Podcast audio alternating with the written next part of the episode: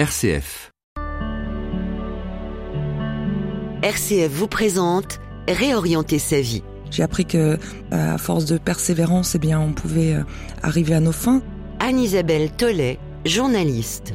Lorsque j'étais correspondante euh, permanente au Pakistan pour une chaîne d'info internationale, j'exerçais depuis euh, deux années mon métier de journaliste. Je traitais de toutes les actualités, comme les, la problématique des talibans, les problèmes politiques internes au Pakistan, mais aussi sociétales, comme les crimes d'honneur ou les femmes brûlées à l'acide. Et au bout de deux ans et demi passés là-bas, eh bien, j'ai été euh, confrontée à une histoire, celle d'Asia Bibi, condamnée à mort pour blasphème. Par la force des choses, j'ai été euh, happée par cette histoire et parce que elle était finalement seule au monde et qu'il y avait que moi qui m'étais intéressée d'un peu plus près à son histoire, j'ai pris conscience que je pouvais euh, peut-être faire quelque chose pour euh, la sortir de là et pour aider euh, ce pays. Il s'est passé dix ans, dix années, euh, dans lequel j'ai été dans ce tourbillon de défense d'Asia Bibi.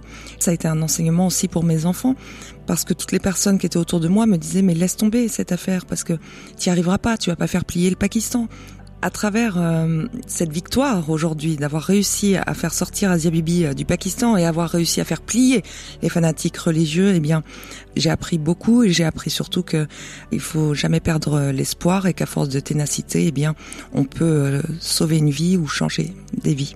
Réorienter sa vie, un podcast RCF à suivre sur l'application RCF ou sur les principales plateformes de podcast.